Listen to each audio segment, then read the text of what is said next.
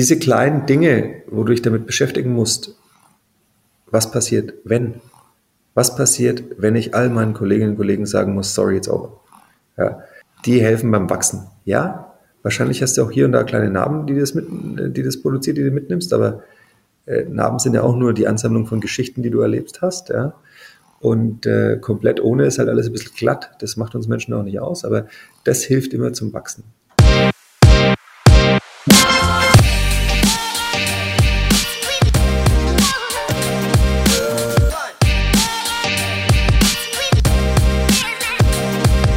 Mindset Movers Positive Entrepreneurship Podcast. So, herzlich willkommen zum Positive Entrepreneurship Podcast. Heute zu Gast Daniel Kraus. Daniel ist Gründer von Flixbus und bezeichnest dich selber ähm, auf, auf LinkedIn als Chief Organizational Plumber. Da gehen wir gleich auch nochmal drauf ein. Erstmal, Daniel, herzlich willkommen. Schön, dass du dir Zeit nimmst hier für den Podcast. Stell dich doch mal mit ein paar Sätzen vor, und zwar irgendwie in zwei Perspektiven. Einmal als Mensch und als Unternehmer. Ja, das mache ich sehr, sehr gerne. Aber zunächst mal vielen Dank, Arne, dass äh, ich da sein darf und für die Einladung und vor allem äh, für die Flexibilität.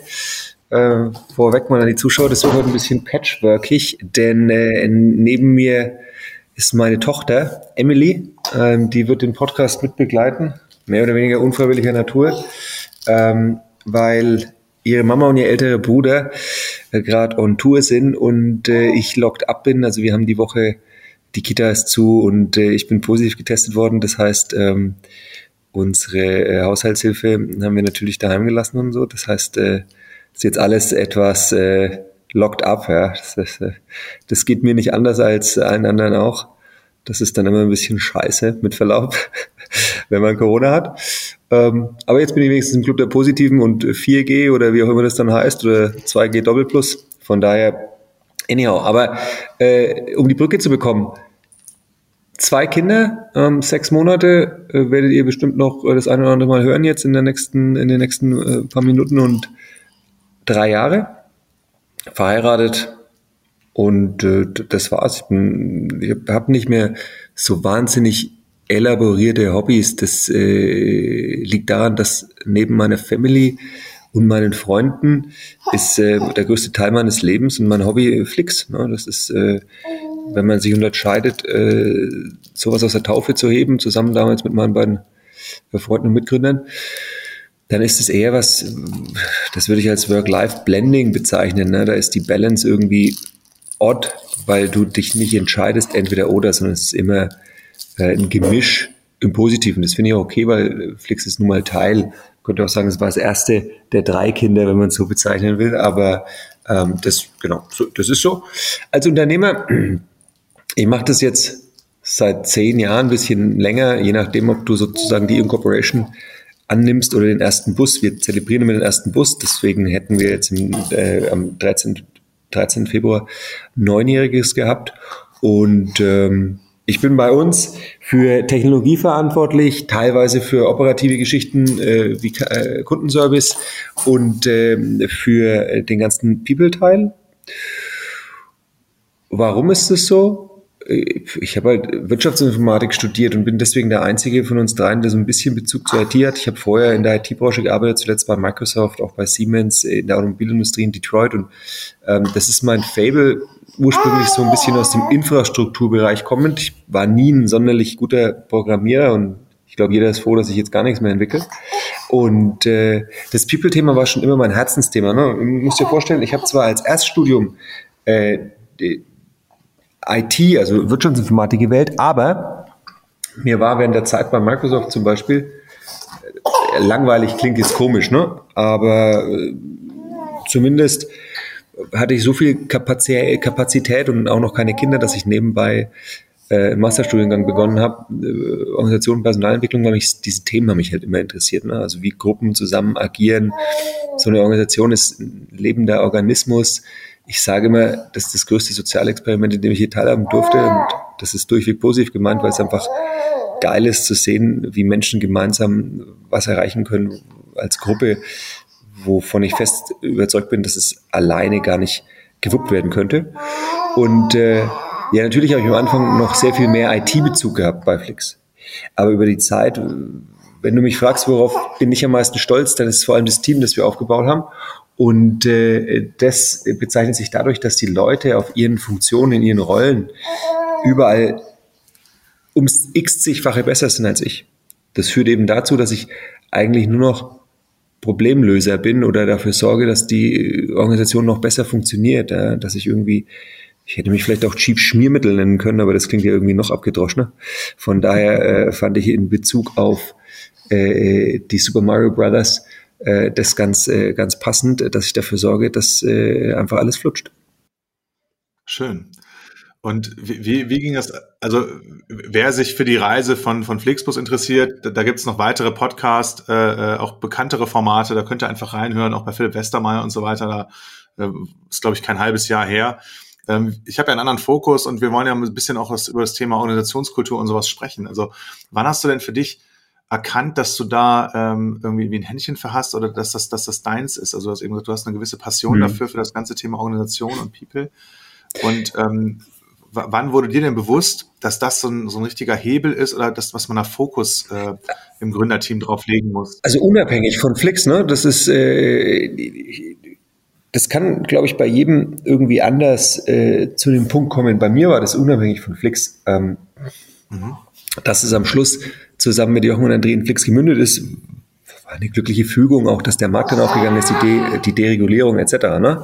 Aber dieses Organisationsthema per se, ich habe irgendwann merkst du, du hast, du hast auf solche Sachen Lust, ne? Und dann wirst du als Klassensprecher nominiert und gewählt und dann, ich war, habe so ein halbes Jahr im Ausland studiert und das war auch so wie, wie so ein kleines Unternehmen organisiert und da haben sie mich dann plötzlich zum Vorsteher äh, berufen und dann äh, fängst du an irgendwie äh, Sportmannschaften. Ich war, war Jugendvolleyballtrainer und dann habe ich äh, mit Freunden ein großes Jugendzeltlager organisiert und hast du immer so ähm, zwei Sachen. A, merkst du, was dir Spaß macht, dass du halt irgendwie Menschen mit einem positiven Impuls zu irgendwas bewegen kannst. Und B, dass das Tolle ist, da eben teilhaben zu können, was so eine positive Gruppendynamik ausmacht dass eben eins plus eins mehr als zwei ist und dass ich sehr stark davon zehre, wenn du dann auch beobachten kannst, äh, wenn irgendwas Menschen Freude bereitet, ne, dann, dann äh, ist es, äh, das äh, löst in mir sehr, ähm, äh, sehr starke Emotionen aus und das finde ich gut. Und dann, dann merkst du, dass du ein Händchen hast. Und da, da ich meine, da kann man jetzt sagen, da bin ich dann zu sehr Informatiker oder äh, Rationalist. Also mir war schon immer klar, wenn man eine Organisation, also ein Unternehmen de facto, so wie Flix 1 ist, aufbaut, da kommt es auf exzellente äh, Programmierer an und, und, tolle Betriebswirte und noch ganz viele andere äh, Fachlichkeiten. Am Schluss ist es ein Ensemble, das gebaut werden muss, ja, wie ein Orchester.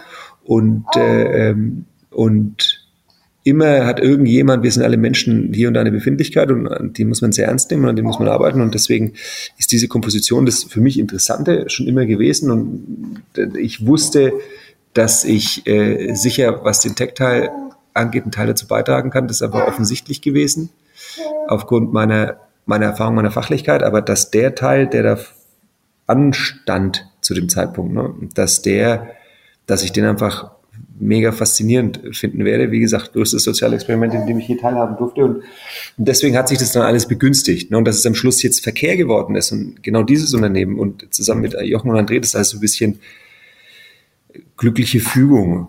Ich, also ich bin jetzt da nicht, ich nicht der äh, glaubensschwangerste Typ der Welt. Ähm, manche sagen, das äh, Glück der, der Tüchtigen und, und, Zufall. Manche sagen, wir leben alle in der Matrix. Ich weiß es nicht, aber es kam halt irgendwie zusammen.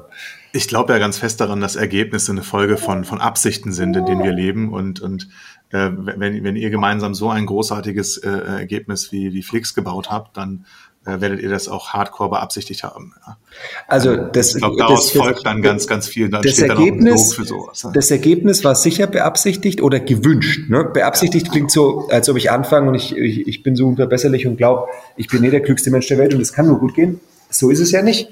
Aber aber es ist so, dass äh, die Intention exakt in diese Richtung ging. Ich meine, André und ich, weil wir über das Thema Sport und Mannschaften gesprochen hatten, wir kennen uns zwar aus der Schule, aber wir haben uns viel besser kennengelernt, weil wir zusammen Volleyball gespielt haben. Mhm. Und, ähm, und dieses Volleyballspielen, was das auch mit Unternehmensgründung und Arbeit zu tun hat, ist, und Jochen hat auch äh, hat eine große Fußball, äh, äh Fußball-Exposure und hat da auch höherklassig mal gespielt und, und André und er zusammen in der BCG-Mannschaft. Und, und was dieses Sportthema eben macht, ich behaupte, jeder Sportler, der das einigermaßen semi-professionell, ne, aus professioneller Anspruch, aber nur semi, semi gute Klasse betreibt, der hat so eine Competitiveness.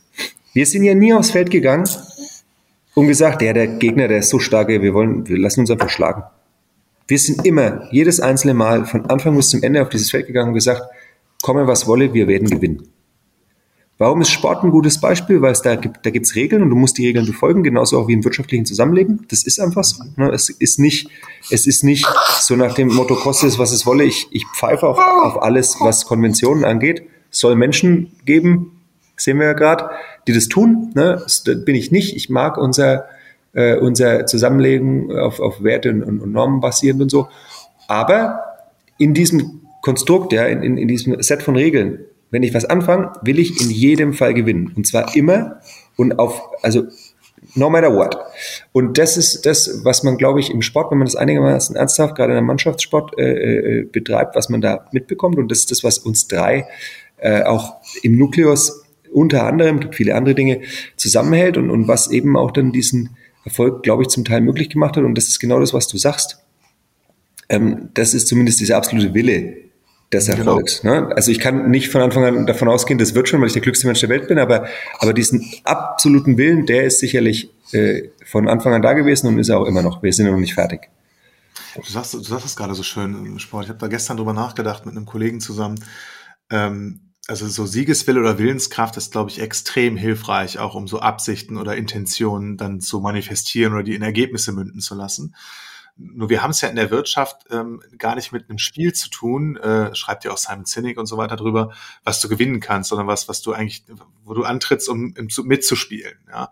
Und gerade ähm, wenn du dir die Kultur oder die, die Organisation, in der du arbeitest, anschaust und nicht euren Wettbewerb, dann ist, ist ja heute Erfolg viel mehr von Kollaboration geprägt ähm, als ja, als wie beim Sport von, ähm, von diesem Siegen und Verlieren. Ne? Ähm, und wie, wie machst du das eigentlich oder wie macht ihr das eigentlich als Organisation, ähm, dass ihr Kollaboration und, und Zusammenarbeit fördert und dass es nicht, ihr seid ja, du kannst gleich mal so ein bisschen auch ausholen, wie, wie viele Menschen mittlerweile ähm, für Flix arbeiten, ähm, weil du siehst das ja in älteren Konzernen häufig so, äh, vielleicht hast du das auch in deiner Laufbahn vorher schon mal erlebt, dass, dass auch innerhalb von Organisationen gegeneinander gearbeitet wurde oder so ein Wettbewerb entsteht, um irgendwie weiterzukommen und man mit dem anderen Abteilungsleiter keine Informationen teilt, äh, weil man selber die Beförderung haben will. Und wie schaust du eigentlich darauf, dass du sowas bei, bei Flix äh, in die andere Richtung befördern kannst? Also das ist, äh, da gibt's, haben sich Dinge einfach verändert, meiner Meinung nach. Früher war das in Teilen so, weil A, ähm, das überhaupt noch funktioniert hat. Ne? Ähm, das heißt, äh, Macht durch Informationshoheit, ja, die dann häufig auch durch Hierarchie ausgeprägt wird, das war gang und gäbe und es war überhaupt erst möglich, weil äh, die Kommunikationsform, die Intransparenz, äh, viele Rahmenbedingungen, äh, äh, die haben das begünstigt. Und es war auch in vielen äh, Teilen legitim, weil ohne dass du äh, diese Art und Formen und Methoden der Kommunikation hast, ist Hierarchie auch zum Beispiel dann äh, in fixen Organisationen, Behörden oder teilweise auch der Bundeswehr und ähnliches, ist es schon legitim, damit das System funktioniert. Ich glaube, es tut gut, weil es dann Klarheit gibt und weil, weil, weil eben gewisse Use Cases gerade in so einem Setup wenig Transparenz, Kommunikation und so, das ist okay. Aber was du auf keinen Fall damit schaffst, ist Innovationskraft und was du auch nicht damit schaffst, ist Geschwindigkeit und vor allem Anpassungsfähigkeit, Agilität. So. Wenn du aber in, einem, in so einer VUCA-Welt unterwegs bist oder in B2C per se, wo du ja davon ausgehen musst, dass die Kundenwünsche sich andauern, und das ist ja sehr legitim, ändern und du anpassungsfähig sein musst, ist es ja offensichtlich Banane, was total fix ist und stabiles zu bauen, was vermeintlich über Jahrtausende andauert, was aber nicht dem, dem, dem Markt spiegelt. Ne? Was du eigentlich, die einzige Legitimation, die du als Unternehmen hast, ist, dass du immer wieder am Puls des Marktes bist. Ne? Wenn, wenn wir nicht mehr das basteln äh, und bauen oder die Dienstleistung zusammen äh, fügen, die dir und mir und allen anderen äh, Kunden von Flix Spaß macht, dann ist halt vorbei, egal wie die Struktur ist. Also es sind andere Dinge wichtiger, nämlich Geschwindigkeit, äh, Anpassungsfähigkeit und Innovationskraft.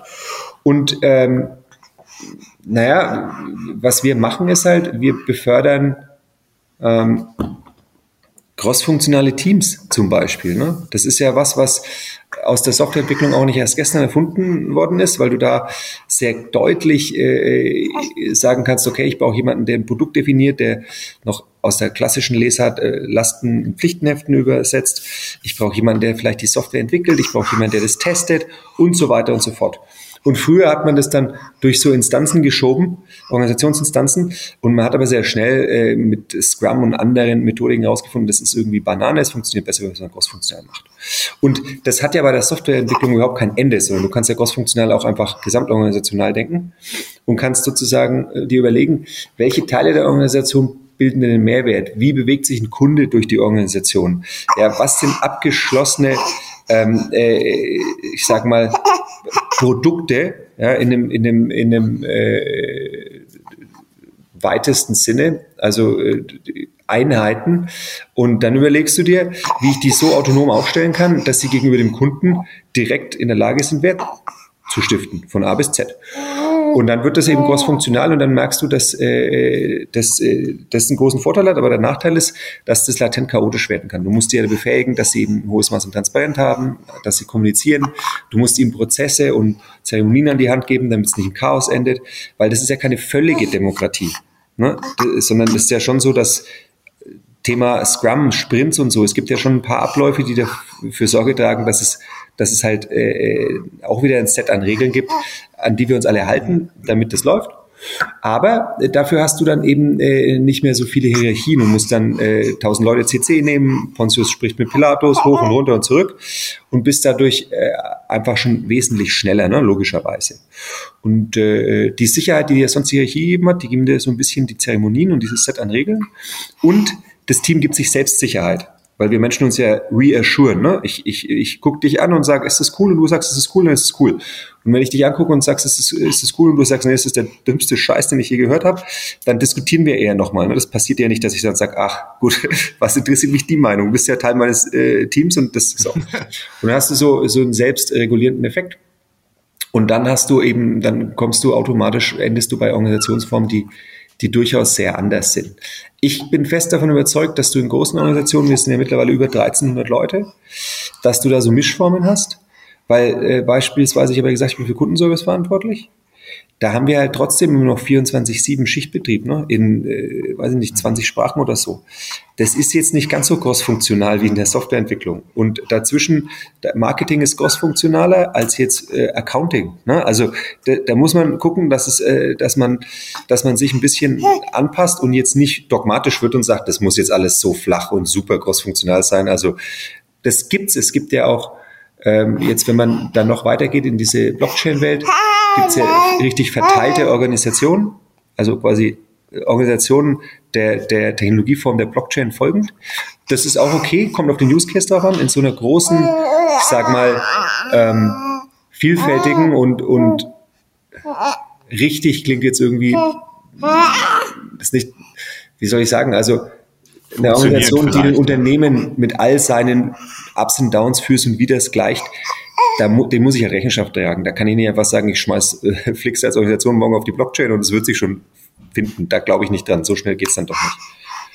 Du hast gerade gesagt, 1300 Mitarbeiter seid ihr. Das ist jetzt ähm, schon ohne, äh, ist, das, ist das noch ohne ähm, Greyhound? Äh, ja, das, USA, ist das, oder, oder? das ist äh, das Headquarter, Headquarter. Also salopp gesagt, der Wasserkopf.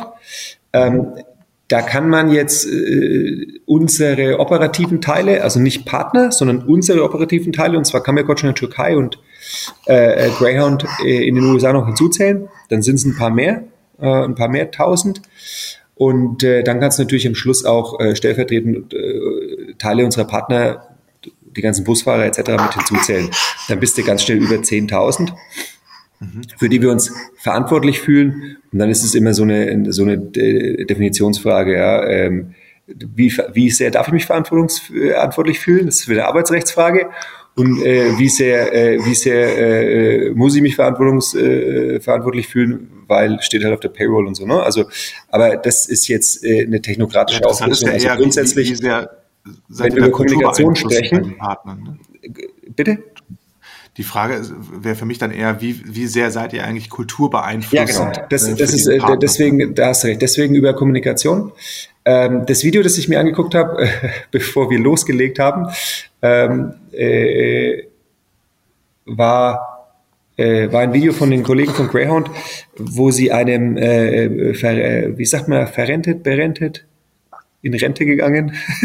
Retired. ja, genau. Auf Englisch kann ich es auch, ja. Einem, einem, äh, Danke, ja. Einem, äh, einem äh, ehemaligen Fahrerkollegen von uns, der in Rente ist, äh, so kann man es mhm. formulieren, äh, äh, der haben die eine Freude gemacht. Ne? Da ist die ehemalige Mannschaft mit dem Greyhound vorbeigekommen und so und äh, äh, das ist das ist, also das ist jetzt, in dem Fall ist das ja unsere Mannschaft mittlerweile, also so richtig.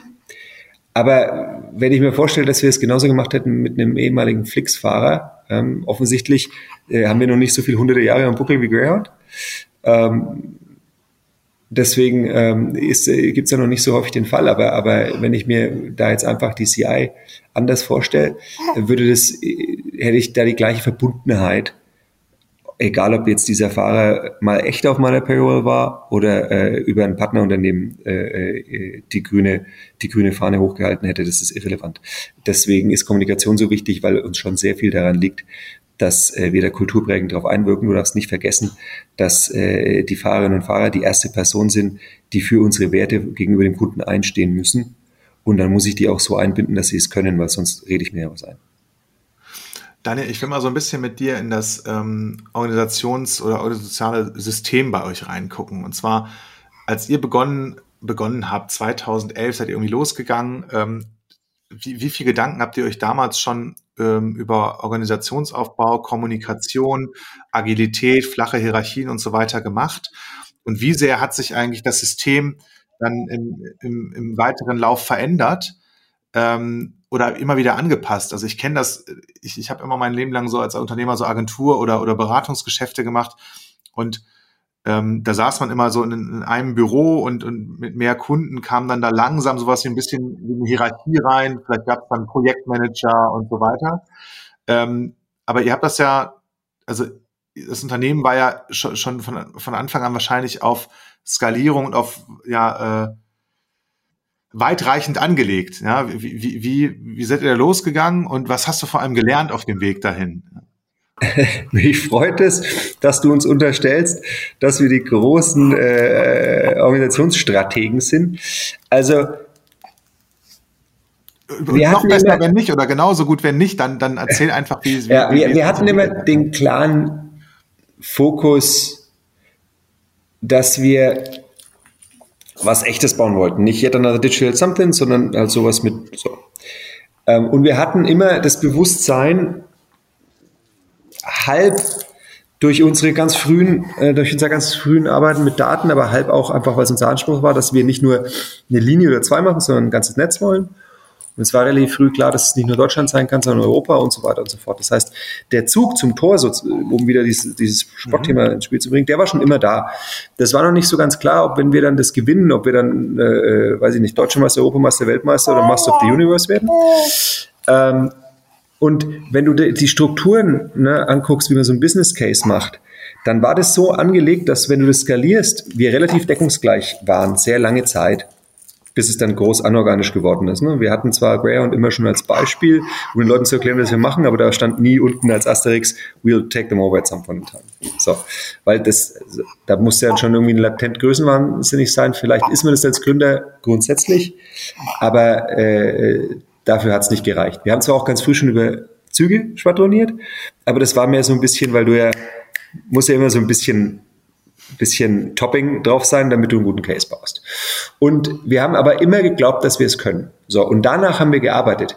Wir waren aber jetzt eben nicht so, dass wir uns am Anfang dann hingesetzt haben, schau her, und wir malen die erste Organisation, bis dahin und dann wachsen wir raus, wachsen wir raus, und dann malen wir die zweite Organisation und die dritte und dann verändert sich das und so schulbuchmäßig. So war es nicht, sondern wir haben immer das getan, was sich gut anfühlt und äh, haben dann beobachtet und nachgesteuert.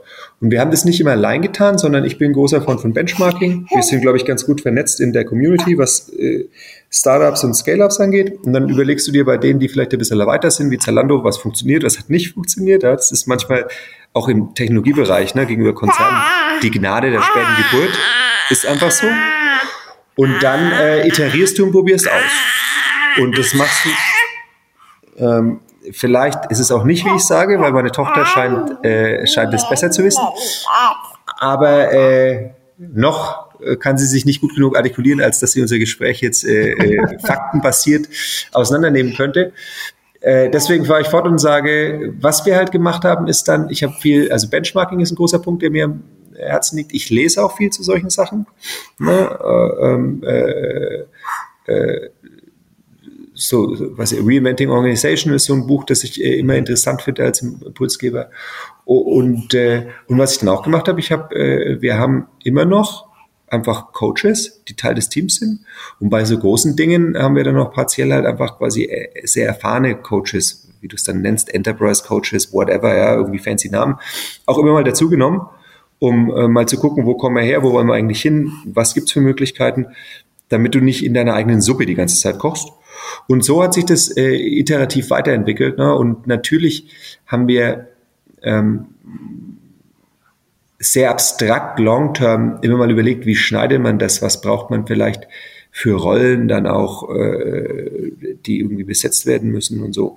Aber das ist immer nur bisschen too north. Ne? Die Ausgestaltung ist dann eher on the flow, wie es sich gut anfühlt unter Beobachtung sozusagen ähm, von Freunden, Bekannten und dem Wettbewerb, unter Zuhilfenahme von Literatur, was, was, was funktioniert denn, was sagt die Forschung und dann eben auch in der Umsetzung mit Hilfe von beispielsweise Coaches, entweder als Teil, als eminent wichtiger Teil von, von, von sozusagen eines Teams, in welcher Form auch immer, ob das jetzt ein IT-Team ist oder ein großfunktionales Marketing-Team äh, etc. Oder eben dann in dem Enterprise, in dem Executive dann auch mal gern als so Renter-Coach-mäßig, ne, wenn du einen sehr, so einen Silberrücken dir holst, den hast du ja mal für ein halbes Jahr, für ein Jahr und dann, dann, äh, dann strukturierst du so einen Change durch und dann geht's weiter. Das ist ein ganz spannender Aspekt, wenn du sagst, dass dieses Thema äh, Coaching immer, immer Teil eurer Kultur war. Ähm, ich kriege das ja mit in, in, dem Feld bin ich ja auch unterwegs. Wir machen ja auch so, bieten ja auch Leadership-Trainings und Programme an und dann gibt's immer mal wieder Anrufe und die kommen meistens wenn, wenn, wenn, wenn die Probleme groß sind, ja, oder, oder wenn, wenn der Engpass, äh, also irgendwie, wenn es brennt. Und ich nehme das zwar schon so wahr, dass immer mehr Unternehmerinnen und Unternehmer ähm, sich strukturiert und systematisch irgendwie begleiten lassen, wie ihr das jetzt gerade beschreibt, und das dann auch für andere Teile des Teams nutzen ähm, und das anderen anderen im Unternehmen anbieten oder zur Verfügung stellen, die das dann selbstständig irgendwie buchen können und so weiter. Ähm, was ich immer höre oder ganz oft höre, ist so, ja, da, da haben wir im Zweifel gar keine Zeit für, ja, oder da, da, da, da liegt die Priorität nicht drauf, also nur wenn es brennt. Und ähm, wie habt ihr das in, in, in eure, ich sag mal, ja, Kultur integriert und gab es da von allen Mitarbeitern irgendwie Zuspruch? Die sagen, ja, super, äh, jetzt, stellt ihr uns mal jemand an die Seite, der, der uns irgendwie begleitet oder so ein bisschen als, Trainer oder Coach unterstützt oder war das gewünscht? Du hast es auf Ablehnung? Wie, wie, wie, wie äh, das, Wichtige ist, das Wichtige ist, dass wir ähm, uns kurz in die Augen gucken, dass wir über dasselbe sprechen. Weil die Coaches, die in der Organisation bei uns unterwegs sind, die sind eher eine begriffliche Weiterentwicklung, ähm, also Agile Coaches, ne, eine begriffliche Weiterentwicklung aus, äh, aus einem Scrum Master Kontext heraus. Und Agile Coaches sind sehr stark auf Teams bezogen und kommen natürlich von ihrem Wissen her, sozusagen aus dieser Scrum Master Ecke, das heißt, sind stark in den Zeremonien und, und in dieser Denkweise, ne, Agile Manifesto, haben natürlich über die Zeit auch diesen, diesen bisschen psychologischen Touch, ne, der ins echte zwischenmenschliche Coaching geht. Aber es ist nicht der Hauptfokus. Wir bieten auch das an. Ich zum Beispiel habe hab einfach einen Coach für mich. Ja, das ist ganz klassischer Coach. Also äh, auch mit einem, der, wirklich mit einem echten psychologischen Hintergrund. Ja. Weil äh, die paar Unzulänglichkeiten, die jeder von uns hat, also ja, 360 Grad machen wir regelmäßig Management Assessments und da kam bei mir immer dasselbe raus und ich habe dann irgendwann zu unserer HR-Chefin gesagt, also ich bräuchte dann irgendwie für mich, glaube ich, keinen so jemanden, der mit einem Agile-Background kommt, sondern ich bräuchte schon eher einen Klempner. Also richtig, so ein Oberstübchen-Klempner. Weil ich glaube, die Sachen, die mich noch, die ich noch mit mir rumschleppe, die sitzen halt tiefer, ne? Die kannst du jetzt nicht mit einer Zeremonie lösen und dann so. Und deswegen musst du immer gucken, äh, Coach ist ja kein gesicherter Begriff und deswegen ist immer wichtig, dass man es abgrenzt. Das heißt, bei uns in der Organisation, wir bieten sowohl das eine an, siehe mich persönlich, als auch das andere. Das sind die, die Teil des Teams sind. Ja? Und selbst da hast du aber die Herausforderung, dass du das nicht aufzwingen kannst. Ne? Also wir haben da äh, immer wieder Kollegen, die zur Verfügung stehen, aber in den Teams, in denen sie äh, fest eingebettet sind, das ist jetzt nicht flächendeckend, weil das kein Zwang ist. Und da gibt es schon auch Bereiche bei uns, die sagen, nee, ist kein Problem, so ein Scrum-Buch kann ich selbst lesen, dann machen wir es einfach. Ja, und es gibt welche, die den Wert schon äh, erkannt haben. Und wir beobachten das und zusammen mit den Führungskräften halte ich es für relevant. Ähm, ich bin kein Freund von Zwang, weil dann funktioniert es nicht. Sowohl im persönlichen 1 zu 1 Coaching als auch äh, auf organisationaler Ebene nicht. Ich gucke immer zu und versuche zusammen mit den Führungskräften zu analysieren, wo es da mal irgendwie eine Gelegenheit gibt und, und auch gerade bei den Teams, die nicht von Anfang an Juhu schreien, wo man vielleicht mal zeigen kann, wie wertvoll sowas ist. Aber wenn mal ein Team von selbst funktioniert, ist es okay. Manchmal gibt es auch mehr, manchmal weniger Bedarf. Und wenn ein Team sich einfach weigert, dann muss man das eben beobachten. Ne? Wenn es sich dauernd weigert und komplett dysfunktional ist, ist das Worst Case, dass ich das dann reassemblen muss, wenn man sich äh, nicht helfen lassen will. Aber das ist eben schon genau so, wie du sagst, weil es sind mit über 1000 Menschen haben wir durchschnittlich haben wir einen, Schnitt durch die durch die Gesellschaft. Ne? Es ist einfach mhm. ein durchschnittlicher Laden und und da schreit nicht jeder bei, weiß ich nicht, Tomatensaft Juhu, sondern manche bestellen halt Orangensaft und äh, gibt es auch die Coke Light Trinker. Wenn du jetzt äh, guckst, wenn der Flix, wenn, wenn das Flix-Flugzeug da mal voll wäre. Also um das klarzustellen, Fliegen ist nicht unser Ding, solange das äh, ökologisch schwierig ist. Aber äh, ich finde es immer witzig zu beobachten, wer Tomatensaft trinkt, wer, wer sich schon den Alk reinzieht äh, und, und äh, wer eben an der Coke Light nuckelt. Okay, danke zu, zu eurer Haltung ähm, in der Organisation. Wenn wir jetzt mal, ich gucke ja immer gerne dahin, dass gerade junge Menschen, aber das, das ist auch gerade der Zeitgeist, gerne für Unternehmen oder viel lieber für Unternehmen arbeiten und sich auch wirklich einbringen mit, mit Haut und Haaren, ähm, wenn es irgendwie eine starke Vision gibt oder sowas wie ein Purpose. Und du hast auch gerade dieses Thema, solange das ökologisch nicht äh, irgendwie vertretbar ist, ist Fliegen für euch kein Thema. Wie würdest du denn eigentlich die Flix-Vision oder diesen, diesen Flix-Purpose beschreiben, der für, für junge Menschen gegebenenfalls auch, auch irgendwie anziehend wirkt oder überhaupt ähm, auf, auf Also äh, unsere Vision ist ja wie uh, We bring green and smart mobility for everyone to experience the world. Ähm, warum? Weil grün für uns nicht nur eine Farbe ist, sondern tatsächlich die Tatsache, dass äh, ökologisch äh, der Bus das beste Transportmittel ist. Ne? Klar gehst du von einer gewissen Auslastung aus, ne, die wir aber ohnehin brauchen, um das profitabel zu betreiben. Aber dann ist es besser selbst äh, als der Zug und äh, sowieso als das Auto und auch viel besser als das Flugzeug ist offensichtlich. Und da sprechen wir noch von den modernsten Dieselfahrzeugen und wir sind ja schon dabei, das äh, noch zu verbessern, hoffentlich irgendwann äh, dann auch äh, äh, im Laufe des nächsten Jahrzehnts komplett auf Null, äh, was, was die, die, ähm, die Carbon Dioxide äh, Footprints der Fahrzeuge angeht, der Flotte angeht, äh, zu reduzieren. Das ist das eine und äh, Smart weil wir als eines der ersten Verkehrsmittel gesagt haben, wir, wir stellen nicht einfach ein Angebot bereit, so wie es häufig äh, Staatsverkehre, Staatsbahnen und so tun. Ne? Einer der Gründe, warum im ÖPNV ganz viele Busse hier bei uns im Land auch leer fahren, ist, weil irgendeiner mit Bleistift halt gezeichnet hat, wo der Bus entlang fährt, ohne sich vorher Gedanken zu machen, weil sie es vielleicht auch nicht konnten zu dem Zeitpunkt. Äh, was wollen die Leute, wann überhaupt, wie fließt Verkehr etc. pp. Und ähm, das haben wir anders gemacht aus zwei Gründen, weil wir zu dem Zeitpunkt, als wir Flix gestartet haben, von Verkehr wenig Ahnung hatten. Also eigentlich keine, wenn man ganz ehrlich ist. Und weil du als privatwirtschaftliches Unternehmen, du kannst es dir nicht leisten, dass leere Busse irgendwo fahren. Das heißt, du musst sehr genau nach dem Angebot arbeiten.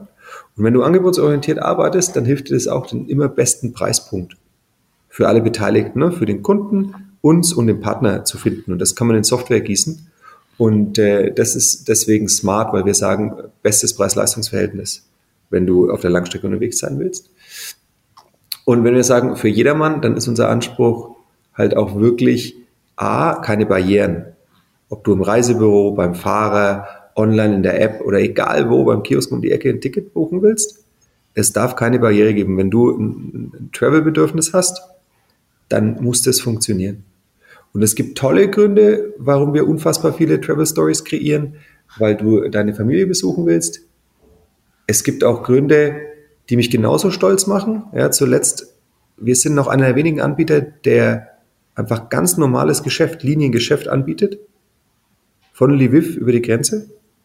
Und auch da gibt es ganz viele Travel Stories, auf die ich äh, stolz bin, weil die Leute haben ein intrinsisches Bedürfnis. Mhm. Auch wenn ich den, den, Ursprung dieser Travel Stories nicht gut heiße. Ne? Ähm, die sollten lieber, wie ich meistens, eine Stadt äh, besuchen wollen oder meine Familie.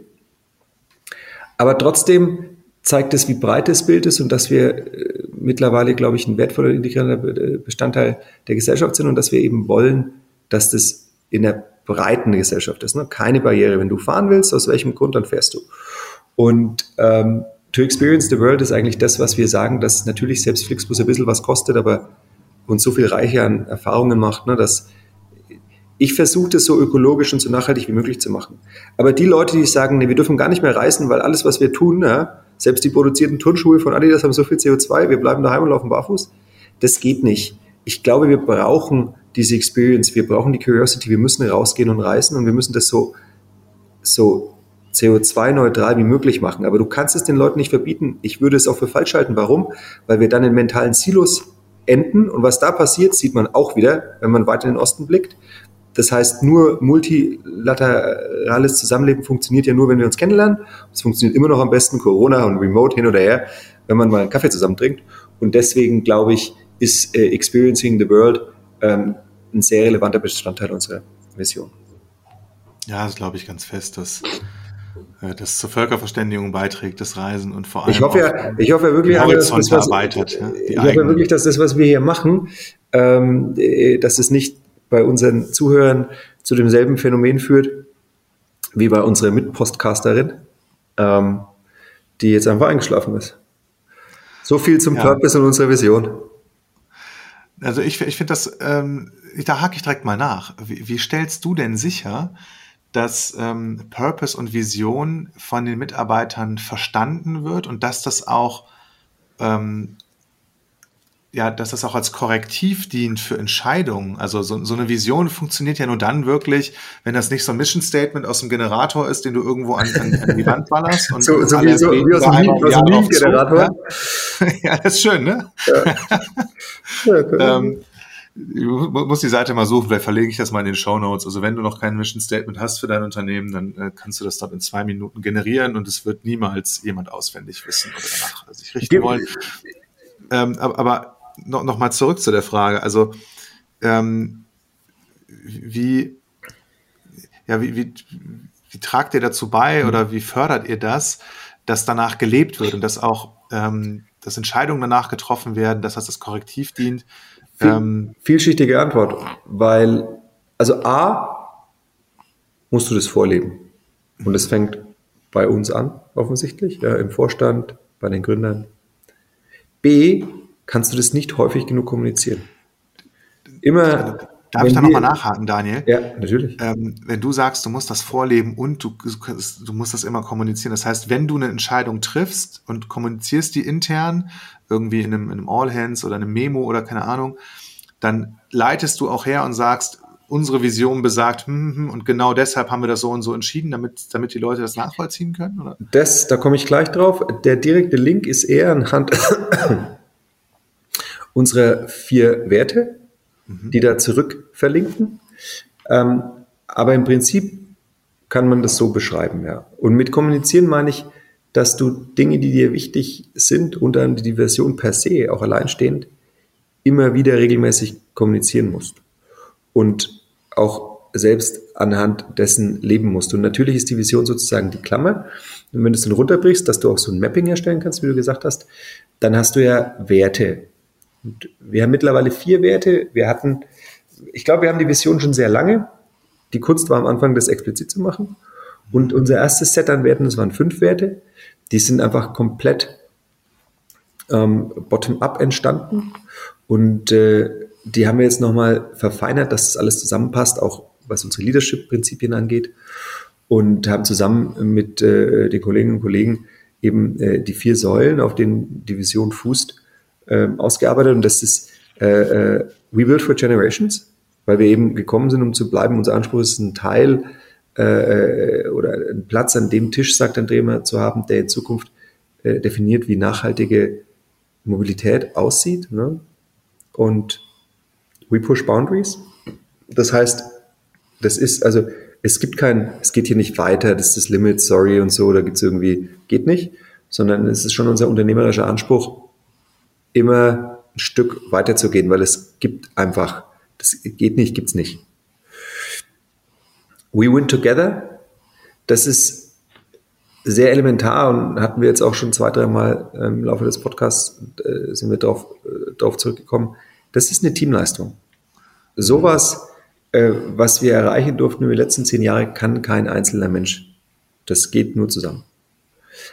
Aber, und das ist der letzte Wert, wir wollen schon auch immer sicherstellen, dass jeder, jede Kollegin, jeder Kollege, der Teil der Flix-Familie ist, dass der sich bewusst ist, I make an impact.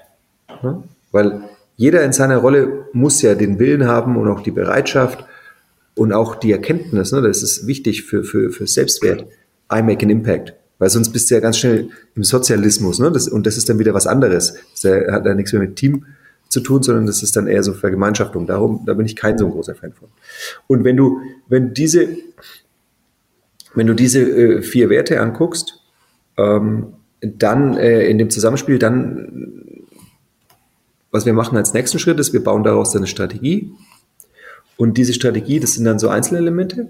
Und dann bauen wir bei Dingen, die wir ändern, die wir kommunizieren, schon die Brücke. Und dann erklären wir, okay, das ist der Teil der Strategie, äh, der ist zurückzuführen und, und beeinflusst vor allem die Werte. Und äh, äh das findet sich dann in der Vision wieder, etc. pp. Und das, das, äh, äh, ähm, das stellen wir dann auch in Orleans oder so immer klar dar, dass das zurückverfolgbar ist. Und äh, gerade bei den weicheren Themen, da komme ich wieder zur, zur Vision, aber eben auch was die Werte angeht, äh, ist es wichtig, dass man danach lebt und dass man das auch honoriert und sanktioniert. Das heißt, diese Werte sind zum Beispiel auch Teil, wenn wir über, äh, über Leistung sprechen oder über Dinge, die wir nicht haben möchten. Ja, dass man sich überlegt, ist das äh, ein Verhalten, das ich gut finde oder ist das irgendwas, das völlig konträr zu unseren Werten läuft? Weil ich kann ja Menschen nicht nur nach einer perfekten Fachlichkeit bewerten. Das geht ja nicht. Weil du kannst ja den besten Programmierer der Welt haben, der kann ja trotzdem ein Arschloch sein. Und du willst halt einfach keine Arschlöcher haben. Mhm. Und ähm, des, äh, deswegen äh, äh, fußt da sehr viel drauf. Und was ganz witzig ist, was ich bei diesen Übungen rund um unsere Werte entdeckt habe, was wahrscheinlich auch schon clevere Wissenschaftler weit vor mir ähm, analysiert haben, das initiale Set der Werte, und wenn du dir guckst, wie sich die entwickelt haben, wie die entstanden sind, ist ja auch logisch, dann war das sehr, sehr deckungsgleich zu den persönlichen Werten von Jochen, André und mir. Ist ja völlig, also ich meine, klar, die ersten drei Menschen, die eine Organisation bauen, die haben ja eine Persönlichkeit und die tragen irgendwelche Werte in sich. Und dann gibt es ja wahrscheinlich eine Schnittmenge, irgendwas, was irgendwie konkurrent ist und zusammenpasst. Und dass das irgendwie dieser Kern, diese Schnittmenge, dass das äh, das Wertegerüst der gemeinsamen Firma ist, ist ja auch einfach gut. Oh, Applaus, ey, kluger Typ. Also das ist ja fast schon offensichtlich. Aber äh, äh, das ist wirklich so, weil, weil Werte sind ja das Set an Erfahrungen und Erinnerungen, die man persönlich in sich trägt oder die auch eine Organisation über die Zeit sammelt. Und deswegen können die sich auch verändern, weil so eine Organisation ja ein lebender Organismus ist. Ähm, und das ist jetzt mittlerweile schon etwas breiter gefasst und so, dass es auch für die 1300 Leute gut passt, ähm, aber trotzdem auf vier punktgenaue Dinge runtergedampft werden kann, damit man sich identifizieren kann. Aber früher war das wirklich so, dass das halt sehr, also das war halt am Anfang sehr stark durch unsere drei persönlichen Wertesets geprägt, weil klar, ist ja logisch. Also ähm, und, und jetzt ist es halt, äh, es ist, glaube ich, immer noch wichtig, der Gründerimpuls, aber es ist halt einfach viel breiter. Das, die Organisation ist erwachsener geworden, die hat sich ein Stück weit emanzipiert. Die, also viele Unternehmer, nee, sag ich mal anders, man muss sich halt irgendwann auch mal die Zeit nehmen äh, oder den Wert darin erkennen in, in dem Thema äh, Werte äh, oder, oder Vision und Ausrichtung, das mal explizit zu machen und rauszuarbeiten. Ne? Also dass, dass ihr drei jeweils ein eigenes Wertegerüst miteinander rumtragt, das irgendwie auf Erfahrungen und Überzeugungen basiert, in denen ihr lebt und so, äh, total klar. Aber das dann mal so äh, zu manifestieren und dann irgendwie zu verfassen, sodass andere die Möglichkeit haben, sich damit zu identifizieren und dem zu folgen oder sich auch dran zu reiben und das in Anführungsstrichen ähm, zu, zu challengen oder zu ergänzen. Und manche Sachen äh, passen dann halt dazu und andere eben auch nicht. Und dann ist das, glaube ich, ein, ein, guter, ein guter Filter. Ja. Ähm, und Gibt es irgendwelche Rituale oder, oder Sessions oder Veranstaltungen, in, in denen ihr auch dieses Thema Werte und Vision immer wieder auf die Agenda bringt oder als, als Rahmen dafür nutzt, dass, dass das auch neuen Leuten, also ihr werdet ja wahrscheinlich eine große Fluktuation in beide Richtungen haben. Es werden immer mal wieder ähm, Mitarbeitende das Unternehmen verlassen und es kommen wahrscheinlich täglich neue Leute dazu. Ja? Ähm, wie, wie kriegen die das mit? Also wir machen jetzt nicht wiederkehrend sektenmäßig äh, nur Werte und, und Visionsdruckbetankung. Aber was wir machen ist, wir haben immer ähm, wir haben immer Themen, die dadurch beeinflusst werden und dann greifen wir das auch heraus. Also klassisch ist unser New Joiner Programm. Du willst ja Menschen, dass die ongeboardet werden und jetzt nicht nur auf ihrem Job punktuell, sondern auch in die Familie aufgenommen werden. Ne? Mhm. Äh, Inauguration oder so. Äh, äh, würde es jetzt im Weißen Haus heißen. Ein bisschen überzogen.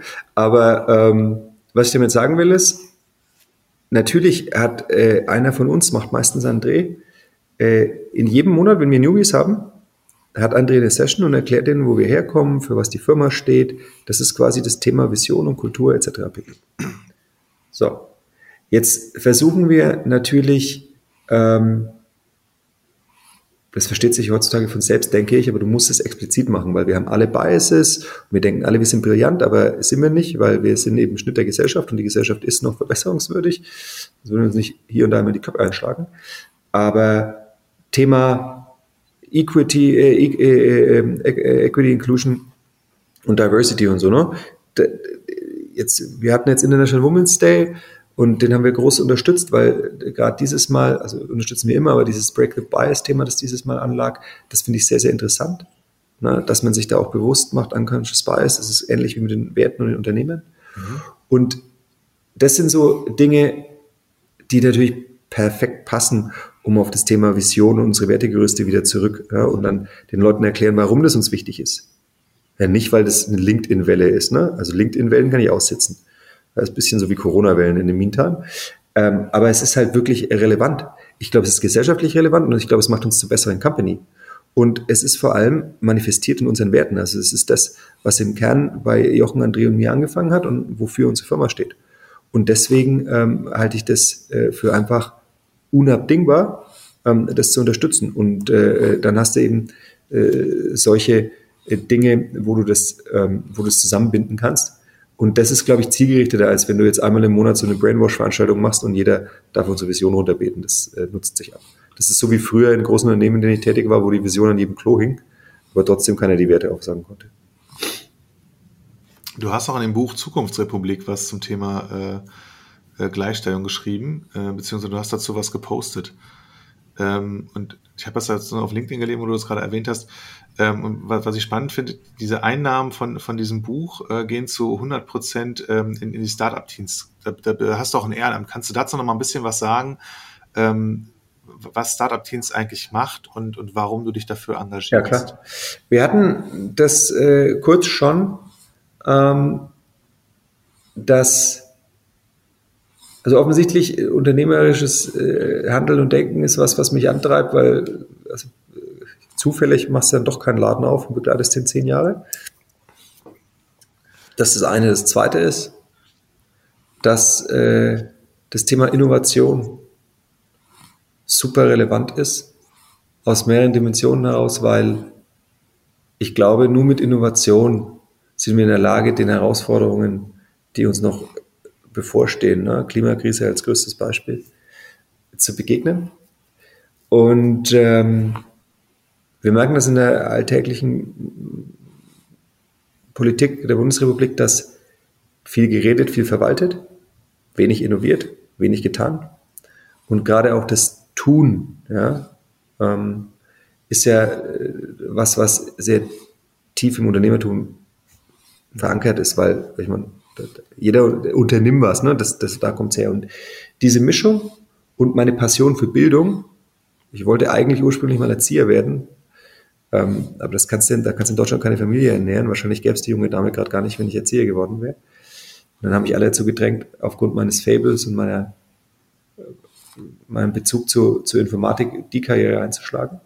Aber ähm, das Thema Bildung hat mich schon immer interessiert und fasziniert und, und diese Gemengelage, die kommt bei Startup Teams zusammen. Ne? Wir stehen für die Förderung von unternehmerischem Denken und Handeln. Warum? Weil wir glauben, dass Bildung, und mit Bildung meine ich jetzt nicht nur schulische Bildung, sondern auch außerschulische Bildung, nicht mehr zeitgemäß ist. Das muss breiter gefasst werden, das muss moderner gefasst werden. Und warum ist Unternehmertum und Bildung so wichtig? Weil das beides die Nährböden für Innovation sind. Und Innovation, wie gesagt, das Einzige ist, wo, woran ich fest glaube, was uns helfen wird, auf diesem Planeten Bestand zu haben und, und nicht gleichzeitig den Laden kaputt zu machen, ja, sondern wie, wie Flixbus, wir sind gekommen, um zu bleiben. Und äh, deswegen arbeiten wir mit, mit Schulen zusammen, um jetzt sehr profan, ne, wenn heutzutage ein Schüler fertig ist, dann möchte ich als Startup-Teams, das ist mein Ziel, dass in dem Set der Schülerinnen und Schüler, was kann ich werden, was kann ich machen?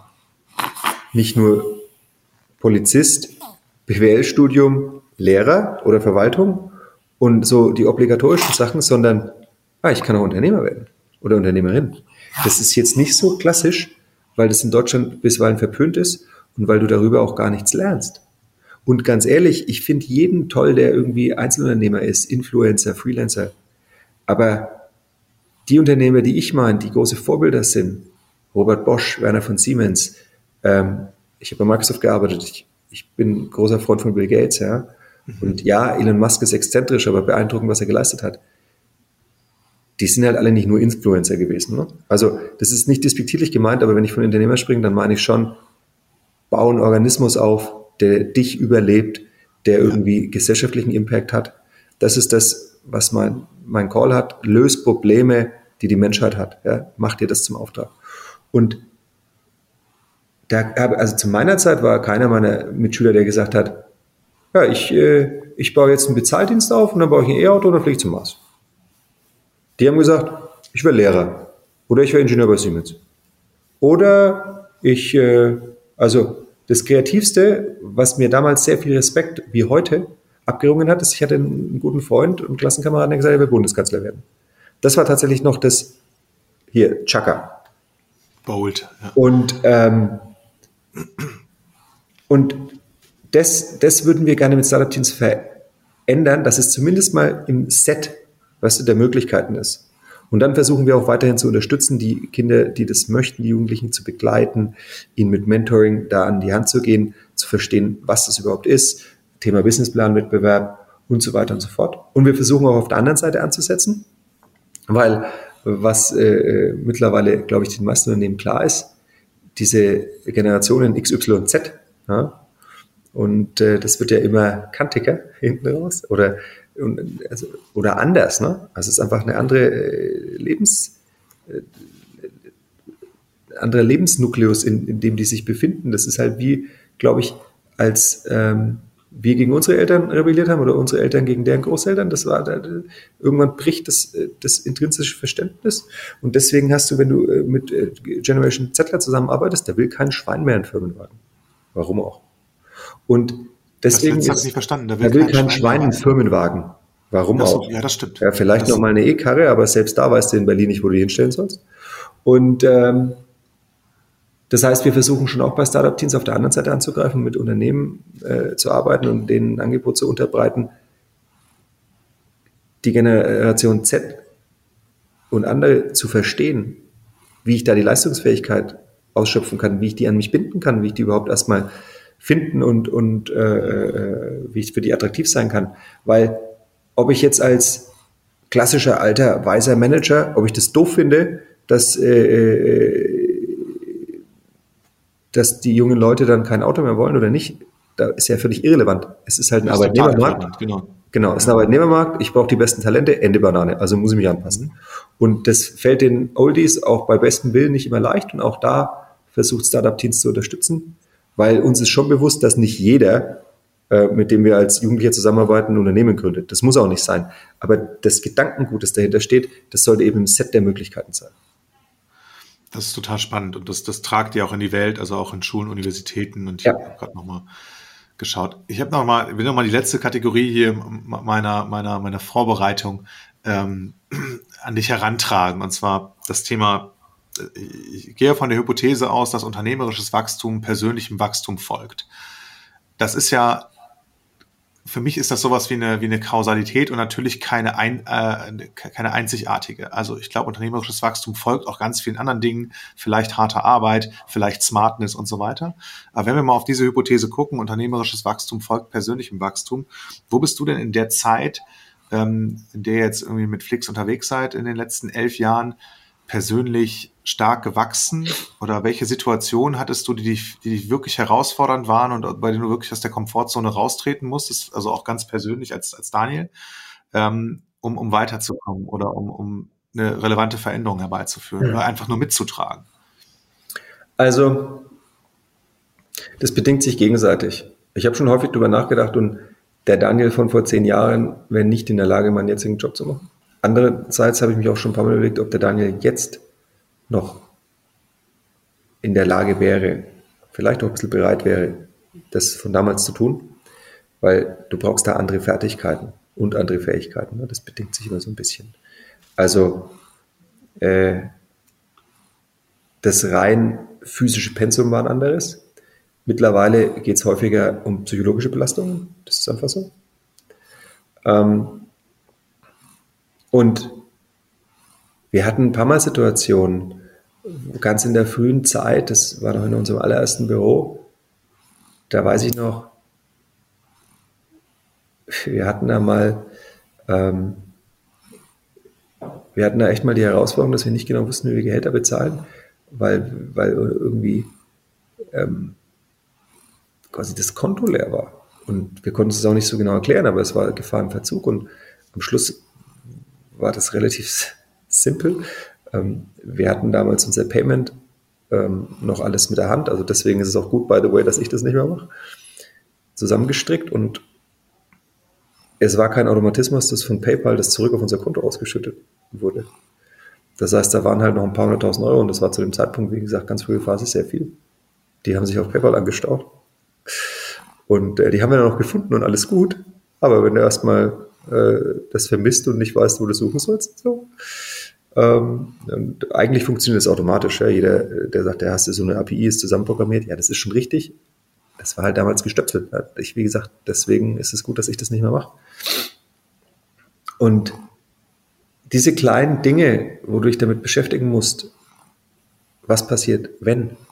Was passiert, wenn ich all meinen Kolleginnen und Kollegen sagen muss, sorry, it's over? Ja, die helfen beim Wachsen. Ja, Wahrscheinlich hast du auch hier und da kleine Narben, die das, mit, die das produziert, die du mitnimmst, aber äh, Narben sind ja auch nur die Ansammlung von Geschichten, die du erlebt hast, ja. Und äh, komplett ohne ist halt alles ein bisschen glatt. Das macht uns Menschen auch nicht aus, aber das hilft immer zum Wachsen.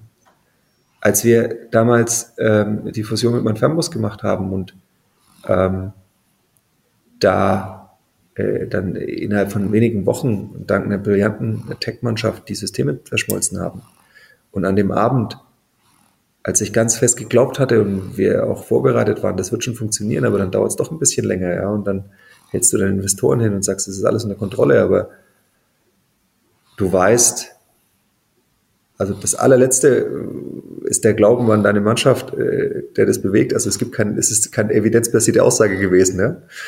Ähm, und äh, lauter solche Geschichten. Und dann hast du natürlich auch positive Momente, wenn wenn du tatsächlich den ersten äh, Bus, äh, als ich mit meiner Frau auf äh, dem Highway One von Los Angeles nach äh, San Diego unterwegs war, beziehungsweise wir sind eigentlich sogar von San Francisco, äh, San Francisco über St. Barbara nach Los Angeles gefahren, aber den Bus habe ich dann erst an dem unteren Teil gesehen. Das ist schon, dann merkst du erstmal, was du dann auch Und ich stehe auf Verantwortung. Ich mag das. Ich bin süchtig nach diesem Echtzeitspiel Unternehmer zu sein.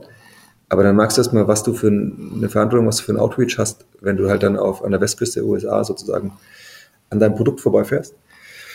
Und das sind alles so Dinge, die, ähm, die erfordern eigentlich nur so ein bisschen Reflexionsfähigkeit, weil du musst es an dich rangehen lassen. Wenn du es nicht tust, kannst du nicht wachsen, weder beim Positiven noch beim nächsten, äh, beim, beim Negativen. Und wenn du das aber tust, dann hast du eine Menge solcher Impulse. Und auch da bin ich der Meinung, wir hatten viel Glück, dass selbst die negativen Einschläge immer eher kleiner waren, verkraftbar. Also jetzt rückblickend. Zu dem Zeitpunkt, als wir kleiner waren, waren ein paar von den Einschlägen schon so, das Beispiel, das ich genannt habe, das hat sich damals sehr viel größer äh, gefühlt, aber es war halt rückblickend immer gerade noch groß genug, händelbar, dass es iterativ war. Weil das Schlimmste ist ja, wenn du Einschläge hast, sowohl im Positiven als auch im Negativen, die dich überstretchen. Wenn du über Nacht super reich wirst, das hört man ja häufig, dass die Leute dann überfordert sind. Oder wenn, wenn du einfach, warum auch immer über Nacht, weil du es nicht kommen hast, in Insolvenz wirst, ne? dann hast du also, wenn, wenn du so dramatische Einschläge hast, das ist, glaube ich, nochmal schwieriger, weil dann ist die Frage ja echt 50-50, kannst du es ab oder kannst du es nicht ab. Wenn du es schaffst, dass du es irgendwie gestaltest, dann, dann kann deine Resilienz auch mitwachsen und du kannst mitwachsen. Weil Resilienz ist, was dieses Thema Wachstum angeht, persönliches Wachstum, eine der relevantesten Fähigkeiten überhaupt. Bin ich da Auffassung? Und äh, da hilft es halt so ein bisschen, wenn du im Sparring bist, dauernd im Training bist und nicht, wenn du gleich, äh, gleich irgendwie gegen den Boxweltmeister in den Ring steigst und der dich weghaut. Dann ist Resilienz, ja, dann kann das funktionieren, dass du aufstehst, kann aber auch passieren, dass du liegen bleibst. Das ist halt ein Mist. Du hast eingangs nochmal, also erstmal danke für, für, diese, für diese schöne Ausführung, die persönliche. Ähm, du hast eingangs nochmal gesagt, du hast äh, früher ähm, auch mal in den USA studiert oder gearbeitet. Gearbeitet. Und, und, und jetzt liegt äh, diese, diese Integration äh, von, von Greyhound irgendwie als, als Aufgabe auch, auch für die Organisation ähm, auf dem Tisch. Und was sind denn da so die größten Herausforderungen, an denen du wachsen musst oder wachsen darfst, damit das gut gelingt für, für, für die Organisation? Heutzutage ist es eher so, dass ähm, eine große Herausforderung ist, nicht überall reinspringen zu wollen, weil eben die Organisation in der Lage ist, das selbst zu tun, aber du musst gleichzeitig natürlich immer so ein bisschen beobachten und versuchen zu coachen und zu gucken, läuft es, ja, damit du Dinge vielleicht antizipieren kannst, bevor sie explodieren. Wir haben da äh, äh einen Kollegen, der dafür äh, accountable ist, der macht das sehr gut und äh, wir haben viele Leute in dem Projekt äh, mitarbeiten, die das sehr gut machen. Also das ist, äh, da, da bin ich guter Dinge. Nichtsdestotrotz hast du das Thema Change Management, Kultur, weil USA glauben immer alle, ja, die sprechen Englisch und so und ich war schon da ein paar Mal im Urlaub, das läuft schon, aber so ist es nicht. Und dann ist es beim Projekt dieser Größe halt immer das Thema Unknown Unknowns. Das ist so komplex und du hast es dann doch am Schluss auf einem relativ engen Zeitplan, weil wir immer so ein Ambition-Level haben dass du halt immer darauf achten musst, dass du keine Unknown Unknowns hast, ja, die dann kurz vorher aufpoppen und sagen, Überraschung, du kanntest mich noch nicht, aber ich bin jetzt dein größtes Problem. Das willst du halt vermeiden. Okay. Daniel, herzlichen Dank für äh, ja, die, die, diesen sehr persönlichen Podcast. Auch äh, Dank an deine Tochter fürs äh, super Mitspielen. Total großartig. Jetzt gerade wieder aufgewacht. Ähm, das war total spannend für mich, äh, dass wir da mal tief eingestiegen sind in, in deine in deine Arbeit und in, ja, und deine Gedanken, wie diese Organisation Flix äh, ähm, aufgebaut ist und wie sie so funktioniert. Und ja, ich äh, wünsche dir oder euch als Team großartiges Gelingen bei den, bei den Herausforderungen, Aufgaben, die jetzt vor euch liegen und äh, möge eure ähm, Vision äh, in, in Erfüllung gehen. Ja? Ähm, ich glaube, dass, dass da partizipieren wir als Gesellschaft hier äh, auch von. Also, ähm, meinen herzlichen Dank an dich. Das war total inspirierend, hat mir richtig Bock. Sehr gerne. Vielen Dank, dass ich da sein durfte für die Einladung und für die Flexibilität, dass äh, die junge Dame mit beiwohnen durfte.